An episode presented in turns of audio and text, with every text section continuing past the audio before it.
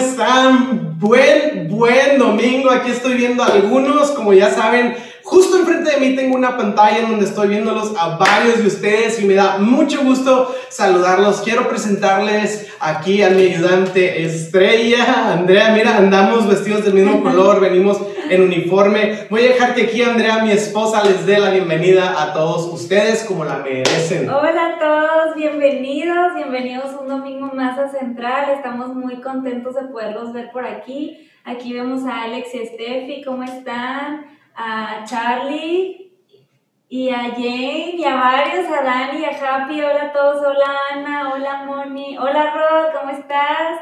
Qué padre tenerlos aquí y que sean sean súper bienvenidos. Si es tu tercera o segunda o cuarta vez, pues estás en casa, qué padre que puedas estar aquí. Si es tu primera vez, te damos la bienvenida. Eh, denle todos un aplauso virtual así con las manos a los que vienen por primera vez. Gracias por estar aquí. Espero que Dios pueda hablar a tu vida el día de hoy y pues les dejo a Wallo para que nos comparte el mensaje, que sé que va a ser un mensaje que va a bendecir tu vida. Muchas gracias. Yo con esta bienvenida, claro que me conecto cada domingo. Qué chulada. Gracias, mi amor.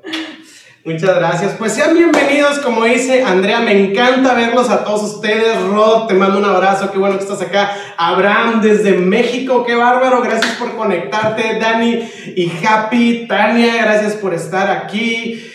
Eh, wow, wow, nos encanta, gracias por conectarse, nos honran con estar aquí con nosotros. Y bueno, el día de hoy tengo un mensaje que estoy seguro y espero en Dios que sea bendición para tu vida. Estamos en una serie que hemos titulado Reinventa y llevamos tres mensajes hablando acerca de diferentes aspectos de cosas que tienen que ver con Reinventa. Si no los has visto, los tenemos ahí en la plataforma de YouTube. Puedes ponerle Central, Reinventa, eh, Reinventa la Biblia o algo así y ahí vas a poder ver los mensajes anteriores para ponerte al corriente. Si no, también los puedes buscar en Netflix ya tenemos nuestra serie de mensajes, no se crean, varios se quedaron así viéndome como que, ala, no, no, todavía, todavía no están ahí. Pero vamos a hablar un mensaje el día de hoy continuando con esta serie de Reinventa. Me faltó presentarme bien. Soy Guado Salinas y junto con mi esposa tenemos el honor y el privilegio de servirles por medio de esta plantación de esta iglesia que se llama Central. Así que gracias por estar aquí. El mensaje que tengo el día de hoy para cada uno de ustedes, Dios lo puso en mi corazón y creo que es sumamente importante. Creo que es muy, muy importante lo que vamos a estar compartiendo el día de hoy. Fíjate bien, no estoy diciendo que los otros mensajes no eran importantes, pero este en particular creo que es muy importante por la, la, calidad de impacto que tiene para nuestras vidas o la trascendencia que tiene para nuestro corazón. Así que te animo que ahí en tu casa, ahí ya veo a varios con sus notas, ahí estoy viendo a Patti con la libreta y con pluma en mano lista para las notas. Así que... Eh, Deja que Dios te hable en estas mañanas. Sale, déjame orar, déjame poner este tiempo en manos de Dios. Señor, pido que hables a nuestras vidas el día de hoy, que tu palabra haga lo que solo tu palabra hace, que es traer vida a nuestro corazón. Te lo pido y lo estoy creyendo que hoy vas a hacer un milagro en medio de nosotros, en el nombre de Jesús. Y todos decimos amén y amén. Quiero que sepan que estamos orando por ustedes. Tenemos esta lista de peticiones de oración y Dios ha puesto en nuestro corazón estar orando y, y lo hacemos porque estas listas, en nuestra opinión, son listas de milagros. Es para enlistar los milagros que Dios va a ir haciendo en medio de cada uno de nosotros. Y bueno, el mensaje del día de hoy lo titulé Reinventa tu relación con Dios. Reinventa tu relación con Dios. Así que tiene que ver con cómo nos relacionamos con Dios. Y déjame contarte algo. Hace algunos años, algunos de ustedes que ya nos conocen ya lo sabrán, André y yo tuvimos el privilegio de ser pastores de jóvenes por varios años. Tuvimos esta aventura, esta emoción, padrísimo, cómo disfrutamos esa temporada de pastorear grupos de jóvenes todo el tiempo llenos de diversión, llenos de aventura, llenos de sonceras y llenos de mucha pasión. Era muy padre. Hey, pero también debemos de considerar y no perder de vista que también es una temporada que tiene sus retos o sus cosas difíciles. Y cosas difíciles me refiero en particular que en grupos de jóvenes pues se tiende a que a veces los jóvenes están en una etapa de cacería, digo, de buscar novio o novia, y es una etapa muy, muy hormonal, es una etapa así llena de, de, de frío y calor y muchas emociones juntas y, y, hay muchas dinámicas cuando se trata acerca de, de, de este tema de relaciones.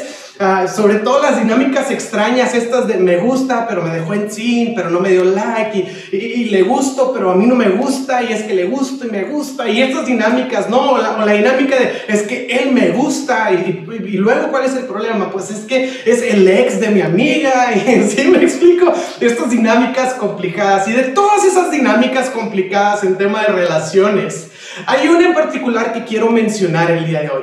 No a todos les sucede, probablemente te ha sucedido a ti, probablemente no te ha sucedido a ti, pero mira, hay varios aquí que ya son papás, que tienen hijos pequeños y sabes, tú tienes que conocer esta dinámica para que no le suceda a tu hijo. Te estoy dando una herramienta impresionante con la que puedes adelantarle algo a tu hijo. ¿Y qué dinámica es la que quiero mencionar? Es una dinámica muy extraña. Es cuando este joven le escribe a esta chava, esta chava le contesta, los dos empiezan a hablar, se mandan WhatsApp, se mandan stickers y luego empiezan a, babosear, ¿sí me explico? Así como traen la baba unos por el otro, es bien obvio que se gustan y luego tienen estas conversaciones melosas tan extrañas, ¿verdad? Así como que te insulto, pero el insulto es como que amor, así como que no estoy expresando mi amor, así como que, ay, el otro día vi una araña y me acordé de ti, jaja, y lo, ay, tonto, porque si, me explico esa dinámica extraña, bizarra, este, y entonces sucede esta dinámica tan impresionante. Ya se hablaron, ya se hablan así, ya, ya ay, cuídate, Sonso, ay, besos, nunca cambies, te quiero mucho, te quiero mil. Sí, ya, ya se regalaron algo el 14 de febrero, 10 San Valentín, que por cierto, viene el mes de febrero y estamos preparando una serie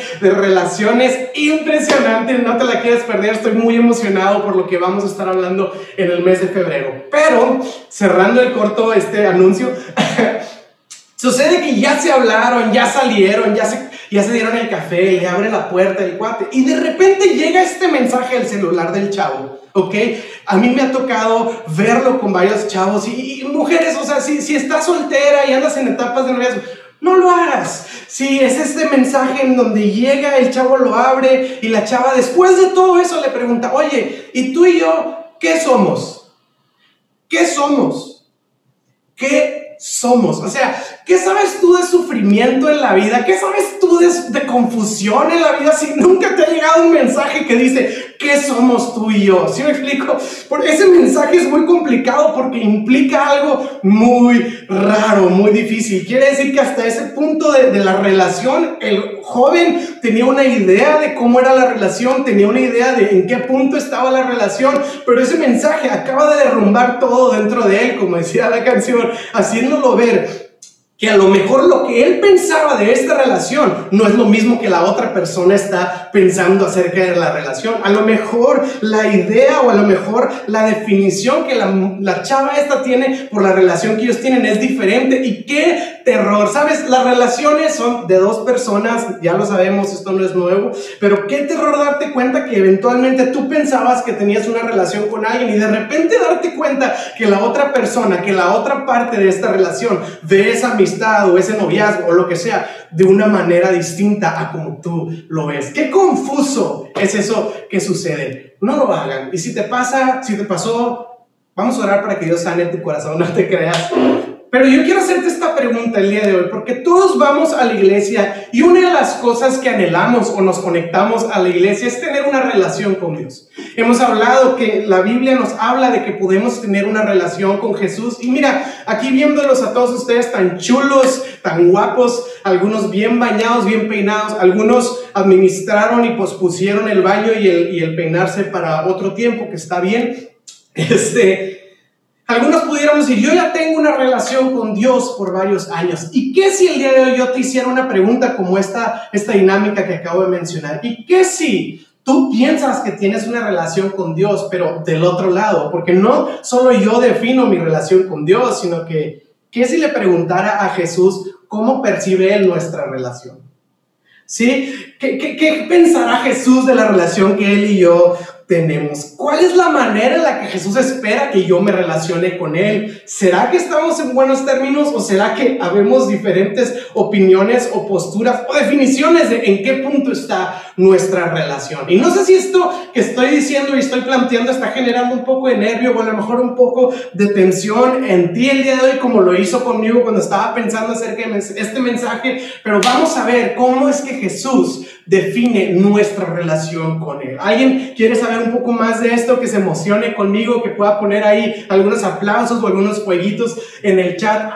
Vamos a ver cómo es que Jesús define esto. Así que Acompáñame a Juan capítulo 6 a partir del versículo 23. Vamos a estar leyendo alguna una historia, un suceso y mientras vas ahí a Juan 6, 23, te voy a dar el contexto. Lo que vamos a leer sucede después del milagro famosísimo de Jesús de la multiplicación de los panes y de los peces. Sí, ya conocemos esa historia. Hay más de 10 mil personas que están siguiendo a Jesús, tienen hambre y Jesús toma estas cestas, ora por ellas y se multiplica esa comida impresionantemente de tal manera que todos pueden comer y saciarse en esa tarde. La gente se queda asombrada, se queda maravillada porque acaba de ver algo sobrenatural, acaban de ver que Jesús es diferente y en ese momento empiezan en este asombro por Jesús a querer buscarlo a Él. Si quieren seguir a Jesús, quieren estar con Él.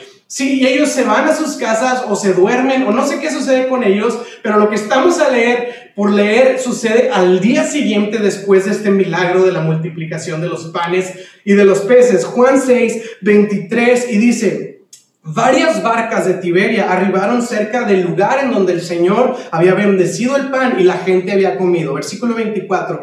Cuando la multitud vio que ni Jesús ni sus discípulos estaban ahí, Dice, se subieron a las barcas y cruzaron el lago hasta Capernaum para ir en busca de Jesús. Ellos estaban buscando a Jesús. Y luego dice, versículo 25, lo encontraron al otro lado del lago y le preguntaron, Rabí, ¿cuándo llegaste acá? Jesús les contestó, les digo la verdad, ustedes quieren estar conmigo porque les di de comer, no porque hayan entendido las señales milagrosas. Y fíjate bien lo que está haciendo aquí en esta historia, estas personas después de ver este milagro en Jesús comenzaron a ser buscadores de Jesús. Ellos comenzaron a buscar a Jesús. ¿Sabes? Cuando venimos a la iglesia, cuando leemos la Biblia, cuando oramos, esa es la expresión que utilizamos acerca de qué estamos haciendo con Dios. Estamos buscando a Dios. Es tiempo de buscar a Dios. Oro para buscar a Dios, leo para buscar a Dios. Y estas personas estaban buscando a Jesús. Y sabes, la búsqueda que ellos estaban teniendo no solo era una búsqueda normal, sino era extraordinaria. Tú y yo, el día de hoy, a lo mejor nuestra búsqueda pues es conectarnos, es levantarnos, o ir a, una iglesia. Si me explico, de alguna manera es muy accesible buscar a Dios, podemos hacerlo ahí en nuestro celular, pero en este tiempo estos cuates querían buscar tanto a Jesús al punto en que se subieron en barcos para ir a buscarlo así. Imagínatelos navegando en el, en el mar Literalmente buscaron a Jesús por mar y tierra. Nada más cielo porque no había aviones, pero si no, también lo hubieran buscado en helicóptero o algo así. Ellos tenían una búsqueda extraordinaria de Jesús. Y creo que nos podemos identificar tú y yo con esto. Estamos buscando a Jesús. ¿Y sabes qué revela esa búsqueda tan intencionada y tan extraordinaria? Revela algo no tan superficial, de hecho algo muy profundo en el corazón de estas personas, que ellos tenían necesidad. Eran personas con necesidad. ¿Sabes? Yo, yo, yo, creo que nosotros nos podemos identificar con estas personas y toda la humanidad nos podemos identificar con estas personas. Somos personas en necesidad. Todos tenemos necesidades muy profundas, arraigadas en nuestro corazón. Y sabes, tenemos la necesidad de que algo o alguien resuelva todas las necesidades que hay en nuestra vida. Esta búsqueda tan intencional muestra la necesidad tan grande que hay en el corazón humano. y estas personas están acercándose, fíjate, la tienen bien. Hay personas que buscan satisfacer sus necesidades en muchas cosas. Pero tú y yo pudiéramos decir, hey, ellos están acercándose a la fuente correcta que puede satisfacer todas, literalmente todas sus necesidades. Jesús puede convertir panes y peces y abrir toda una panadería tronando sus dedos y abrir, abrir toda una marisquería tronando otro dedo y pudiéramos saciarnos. Entonces sí se están acercando a la fuente correcta que puede satisfacer las necesidades. Entonces imagínate estas personas van en su barco, ven a Jesús, estacionate, se estacionan ahí en la lancha, se bajan y, y a lo mejor había algún nervioso por ahí diciendo, oye, pero ¿Crees que Jesús este, nos ve raro? Claro que no, lo estamos buscando a Él. Claro que no hay nada de malo en buscarlo a Él. Nunca hemos pensado que buscar a Jesús pudiera tener algo equivocado o algo malo, pero luego sucede algo disruptivo en lo que acabamos de leer. Fíjate bien, el último verso que leímos, en lo que ya leímos, Jesús les dice, les digo la verdad, ustedes quieren estar conmigo porque les di de comer, no porque hayan entendido las señales milagrosas. Ándale, en otras palabras Jesús les dice, ustedes me buscan, ustedes vienen a mí, ustedes me siguen y quieren estar conmigo, no por la razón correcta, lo están haciendo equivocadamente, no han entendido de qué se trata. Ahora, nunca imaginaríamos que esto pudiera suceder, ¿sí? me, imagino el shock de las personas buscando a Jesús. Imagínate buscar a Jesús y que Jesús te diga, hey, no lo estás haciendo bien. Y ahí nos vamos dar cuenta que sí, la relación que tenemos con Dios es de dos partes, ¿sí? Y ahora Jesús está expresando su parte de esta relación y está diciendo, hey, la manera en que ustedes están haciéndolo no es la correcta. Y espero que este versículo genere todavía más tensión en tu corazón como lo genera en el mío. Pero, ¿sabes?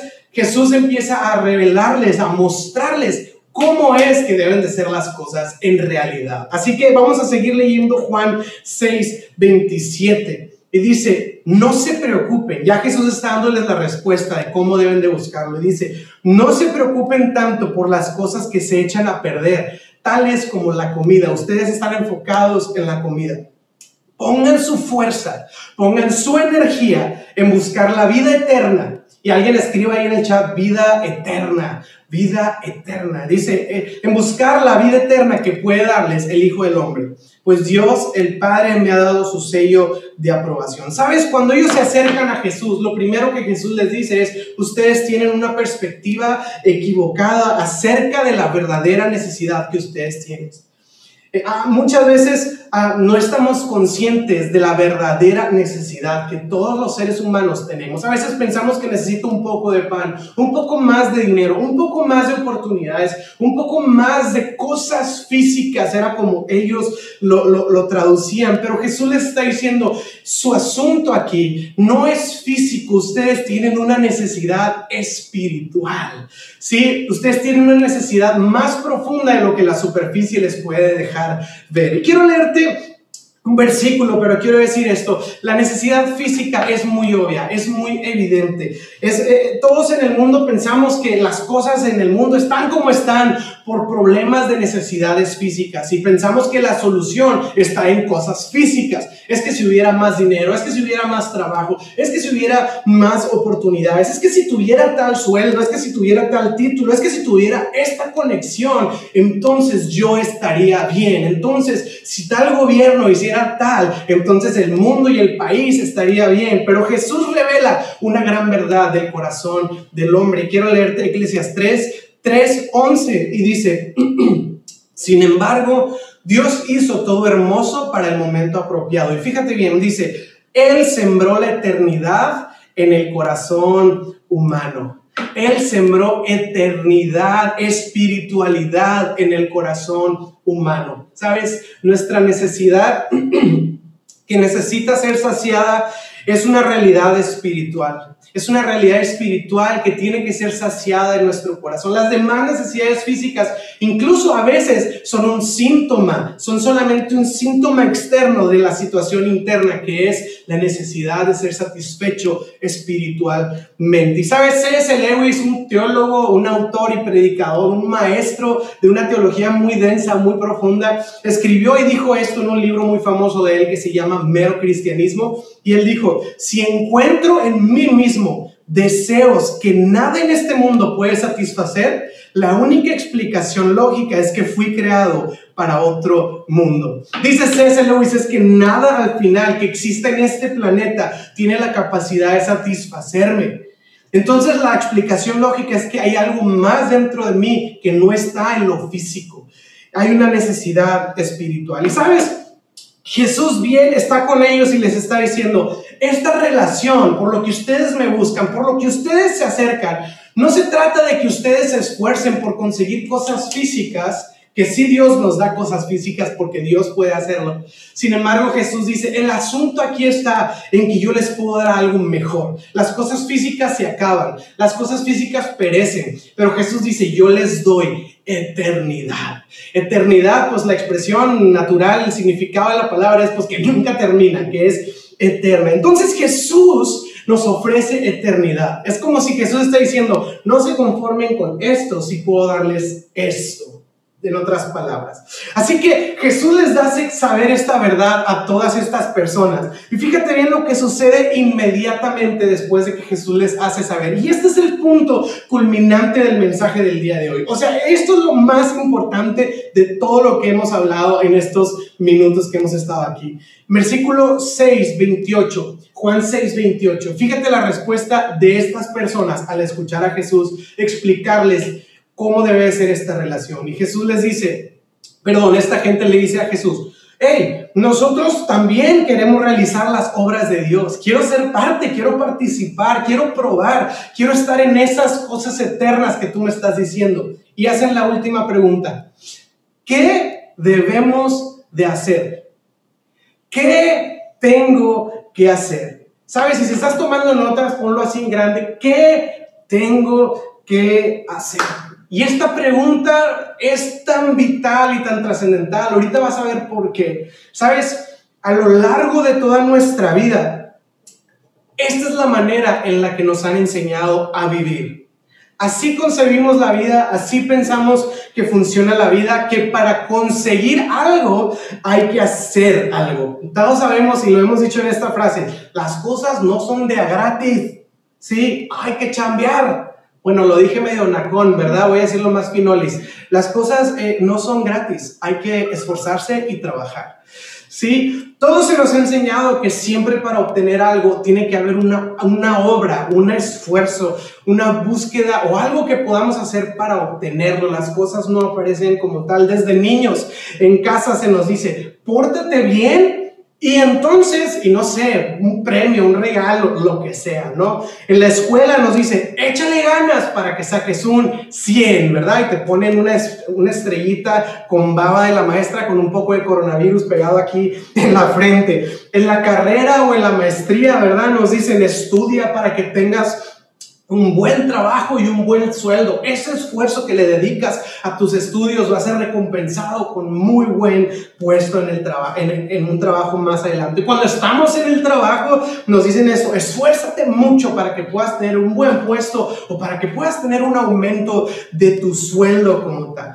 Toda la vida funciona así. Tengo que esforzarme para obtener algo a cambio. Y sabes, no es diferente cuando venimos a la iglesia. Todos pensamos esto. Y voy a decir frases que probablemente has escuchado previamente o alguna vez en la iglesia. Pórtate bien para que Dios te bendiga. ¿sí? Uh, sé una buena persona para que Dios pues te pueda ayudar, porque pues tienes que ser bueno para que Dios te ayude. Ten un gran testimonio para que Dios pueda usarte. Ayuna para que Dios te preste atención y conteste tu oración. Ora sin falta para que Dios por fin te conceda el milagro que tanto estás buscando, pero sin falta, ¿eh? porque si faltas ya valió, no te esforzaste lo suficiente. Y te fijas que es la misma lógica con la que vivimos nuestra vida cotidiana, a la que venimos a traer delante de Dios, pensamos de la misma lógica. Sí, y esta es la lógica que estos hombres están usando. Llegan con Jesús, quien les dio pan físico, y Jesús les dice, hey, les tengo algo mejor que un pan físico, les tengo eternidad, puedo darles eternidad. Entonces, en la lógica es, pues si Jesús nos va a ofrecer algo todavía más, más chido, mejor, pues entonces tengo que esforzarme más, tengo que echarle más ganas. Entonces, lógicamente hacen la pregunta, ¿y qué tengo que hacer para ganar esa eternidad que tú me estás ofreciendo? Me acerco a ti, Jesús, para que me des esa eternidad. Gracias por ofrecerla, pero ¿qué tengo que hacer a cambio? ¿Qué tengo que dar a cambio? Y sabes, Este es el punto culminante y tiene que cambiar nuestras vidas por completo, porque lo que hace Jesús en este momento, porque va, va a contestar, ¿qué hacemos? Y Jesús va a contestar, ¿qué tenemos que hacer? Si tienes ahí tu Biblia, no te adelantes, no spoilees la historia. Pero Jesús va a contestar la respuesta para todos nosotros. ¿Y sabes qué va a hacer Jesús? Va a reinventar por completo cómo nos relacionamos con Él. Va a reinventar por completo cómo vemos nuestra relación con Dios. Él va a definir cómo es que debemos de buscarlo. Él va a definir cómo es que podemos relacionarnos con Él, cómo es que debemos de acercarnos a Él y cómo es que podemos obtener lo que Él nos ofrece, que es vida eterna. Así que vamos a llegar a este punto. ¿Cómo es que debemos de acercarnos? ¿Qué tengo que hacer? Pregúntatelo ahí en tu corazón. ¿Qué tengo que hacer? ¿Qué tengo que hacer para obtener esa mucho más grande que Jesús me ofrece? Fíjate en Juan 6, 29. Jesús les dijo, fíjate bien cada palabra de este versículo.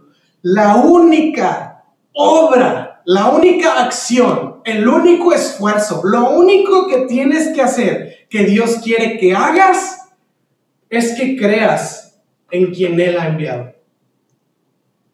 ¿Qué hago? Dame tú un, dos, tres, dame las instrucciones. ¿Qué favor quieres que haga por ti? ¿Qué esfuerzo quieres que haga? Y Jesús les dice, lo único que ustedes necesitan hacer, lo único que Dios quiere que hagan es que crean en mí.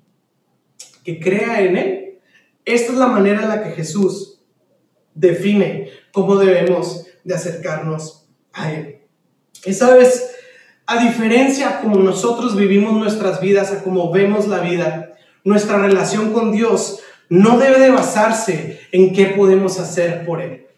Sabes, la Biblia, y lo hemos dicho y lo hemos escuchado, no es por obras, no es por lo que podamos hacer. No hay un dando y dando, así como que yo oro y pues Dios me da, y como que yo le comparto a alguien y pues Dios me tiene que dar, y como que 50-50, y ahí nos vamos distribuyendo un favorcito y Él me hace un favor, y pues Dios me necesita, pues yo lo necesito. No funciona así cuando venimos a Dios. No funciona de esta manera cuando venimos a Dios. Y voy terminando dirigiéndome al final de este mensaje. Espero que veas cómo esto es tan disruptivo para cada uno de nosotros, que como vemos la vida, como concebimos toda nuestra existencia, cómo funcionan las relaciones humanas, no funcionan igual cuando nos acercamos a Dios. No debemos de pensar que podemos obtener algo de Dios o que tengo que pagar algo para Dios o que hay algo que yo pueda esforzarme para hacer. Esto es lo que siempre ha diferenciado a Jesús de todas las demás religiones del mundo y de todas las demás ideologías. ¿Sabes? Dioses y, deidades y, ideas de, de, cosas que exigen de ti, que demandan de ti, que son agresivas pidiéndote cosas, absorbiendo y extrayendo de ti lealtad y esto y el otro y esfuerzo y dinero y bienes y hace cuenta que solamente están extrayendo de ti. Y Jesús es la única persona que vino cambiando completamente cómo concebimos la vida, diciendo, hey, tú no tienes que hacer nada porque todo lo he hecho yo. Jesús no viene exigiéndonos y absorbiendo de nosotros, más bien Jesús viene abundantemente, dándonos, dándonos. Y fíjate bien, impresionantemente, dándonos gratis. Y tú dices, no, no, no, no, las cosas gratis no existen, las cosas gratis no existen. Debe de haber ahí unas letritas pequeñas ahí abajo del contrato. Y sabes, Jesús en la Biblia lo llama gracia porque es gratis. Es porque no lo merecía, es porque no lo gané, es porque no me esforcé por ello, es porque Jesús me lo ofreció a mí simplemente porque Él decidió ofrecérmelo. Sabes, esto tiene que cambiar nuestra relación con Dios. ¿Sabes por qué? Te hago esta pregunta. Si tú y yo pensamos que tenemos que hacer algo, ¿cuántas veces no te has sentido mal pensando en Dios porque no has hecho demasiado por Él? ¿Cuántas veces ni siquiera te quieres acercar a una iglesia o a Dios porque sientes pues que no has hecho nada para agradarlo a Él?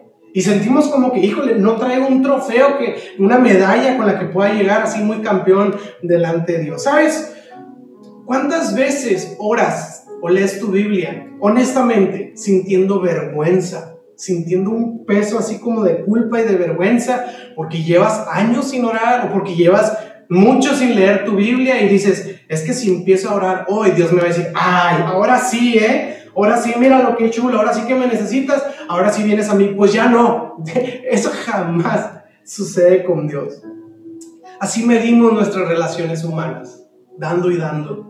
Pero con Dios no funciona así. Pensamos en las relaciones humanas y pensamos que cuando alguien solo pide, pero el otro no, pues, ah, es medio convenenciero o tal persona es medio abusiva y pues es que una relación es de, de dos. Y por supuesto que la relación que tenemos con Jesús es de dos, es Jesús y nosotros, pero sabes, el que lleva la preeminencia en esta relación es Jesús porque Jesús es el que tuvo la iniciativa, es el que decidió hacerlo, es el que decidió buscarnos, Él dio primero y tú y yo no tenemos que hacer nada para ganarlo, más bien solo creerlo y recibirlo con fe. ¿Sí? Lo único que Dios quiere de ti, si tú el día de hoy te quieres acercar a Dios y dices, ¿qué tengo que hacer Dios? Cree.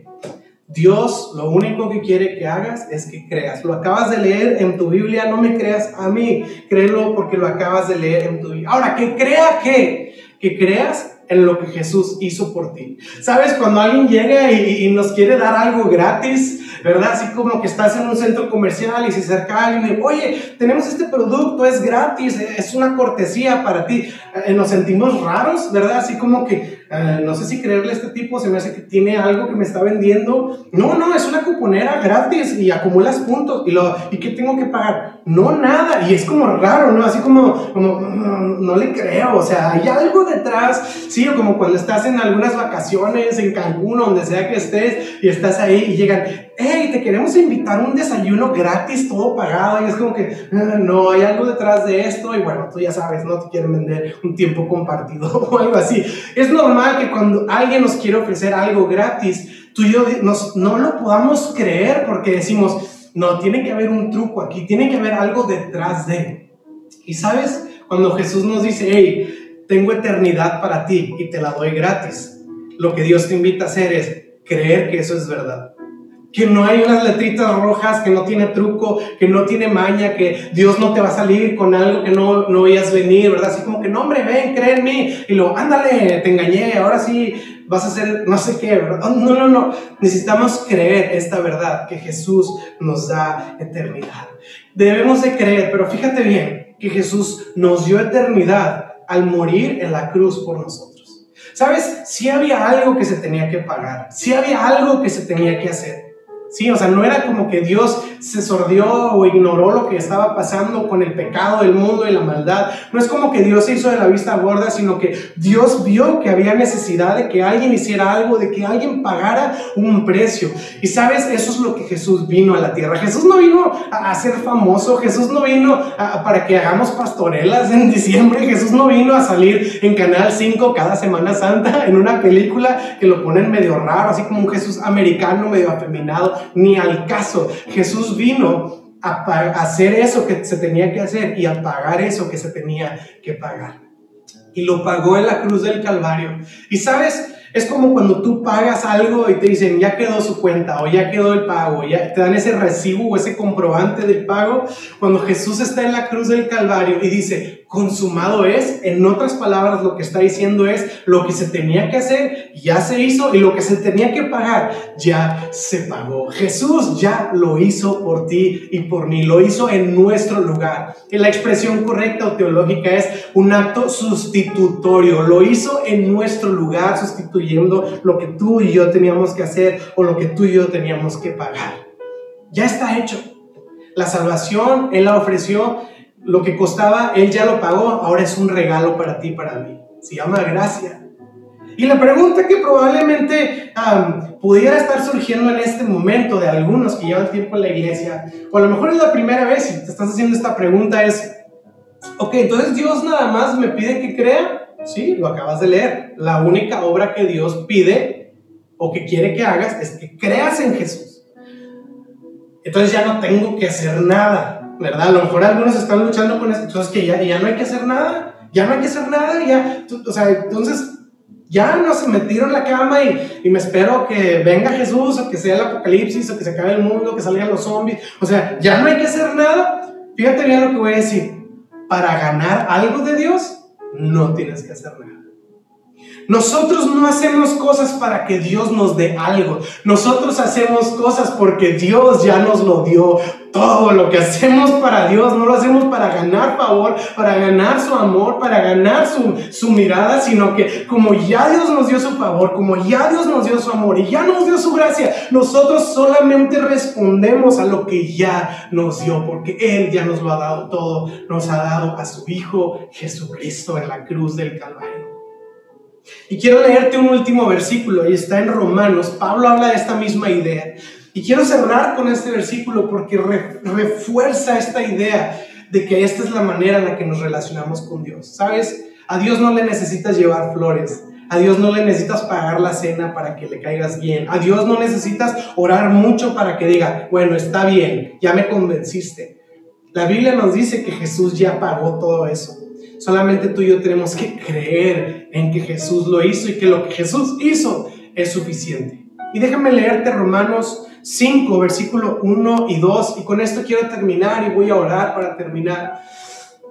Romanos 5, 1 y 2 dice, presta mucha atención a lo que Pablo dice en, este, en estos versículos. Dice, por lo tanto, ya que fuimos hechos justos a los ojos de Dios por medio de la fe, no por medio de nuestro esfuerzo, no es por medio de nuestro buen testimonio, no es por medio de nuestras obras, por medio de la fe, dice Pablo, tenemos paz con Dios.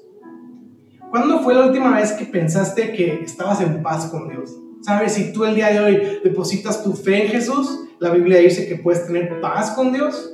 Y dice, gracias a lo que Jesucristo, nuestro Señor, hizo por nosotros, dice el versículo 1 de Romanos. Tenemos, podemos tener paz. Ya no estamos lejos, Dios y yo. Ya no somos enemigos. Ya no somos como que hay algo quebrado entre Dios y yo. Dice que si pongo mi fe en Jesús, entonces dice que gracias a lo que Jesús hizo en mi lugar o por mí, ahora puedo tener paz con Dios. Estar a cuentas con Dios. Y fíjate bien el versículo 2. Dice, debido a nuestra fe, no dice, debido a mi esfuerzo, debido a mi devoción, debido a mi obediencia, debido a mi sacrificio cristianismo radical. No, dice, debido a nuestra fe, Cristo nos hizo entrar en este lugar de privilegio inmerecido, en el cual ahora permanecemos y esperamos con confianza y alegría participar de la gloria de Dios. Lo que está diciendo aquí Pablo es que tú y yo estábamos lejos de Dios, no podíamos acercarnos a Él, pero Jesús abrió una puerta y ahora podemos entrar a un lugar inmerecido, a un lugar de privilegio delante de Dios. Y dice, y ahí puedes permanecer. A veces usamos esta expresión, no me vaya a alejar de Dios. Si tú mantienes tu fe y tus ojos puestos en Jesús, tú no te alejas de Dios porque permaneces anclado a Jesús, que es una roca firme. Y dice, en Él permanecemos. Y luego dice, y esperamos con confianza y con alegría participar de la gloria de Dios. Y la gloria de Dios se refiere a que aunque este mundo se acabe, nosotros con esta eternidad que Él nos ha dado, vamos a permanecer eternamente delante de Él, sin pena, sin culpa, sin vergüenza. Vamos a estar ahí con confianza y con alegría. No basado en lo bueno que soy, no basado en lo bien que me porté, no basado en lo mucho que hice o lo poco que hice, basado en lo que Jesús ya hizo por ti y por mí. Entonces, ¿cómo te relacionas con Dios?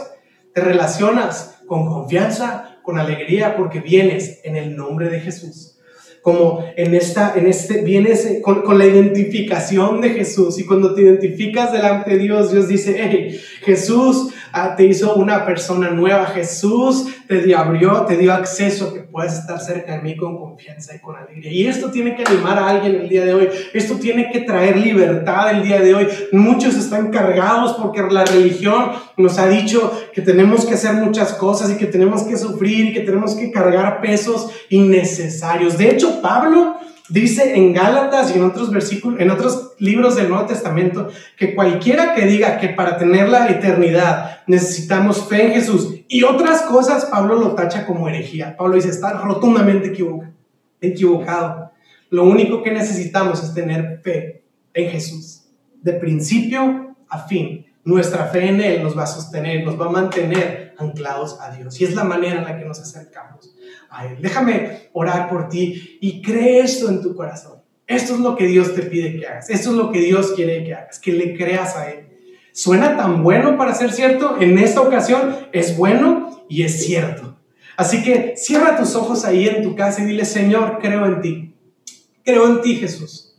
Creo en lo que tú hiciste por mí. Creo que tú pagaste un precio que yo no podía pagar porque era altísimo. Creo que tú hiciste una obra grandísima que yo no podía hacer porque soy imperfecto y estoy tan limitado, Señor. Creo en ti, Señor.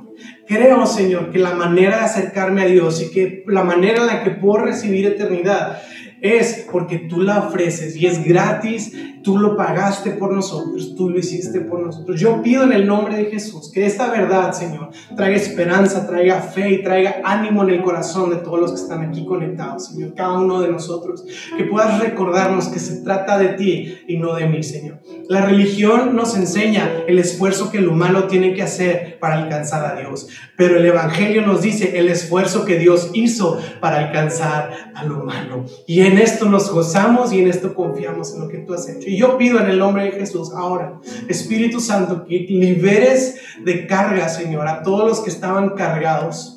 Que quites, Señor, todo peso, toda culpa o toda vergüenza, Señor, por mentiras que hemos cargado de, de, lo insuficiente que somos. Que el día de hoy podamos recordar que no se trata de qué tan suficiente o no lo soy, sino se trata de qué tan suficiente tú, Jesús, eres para nosotros.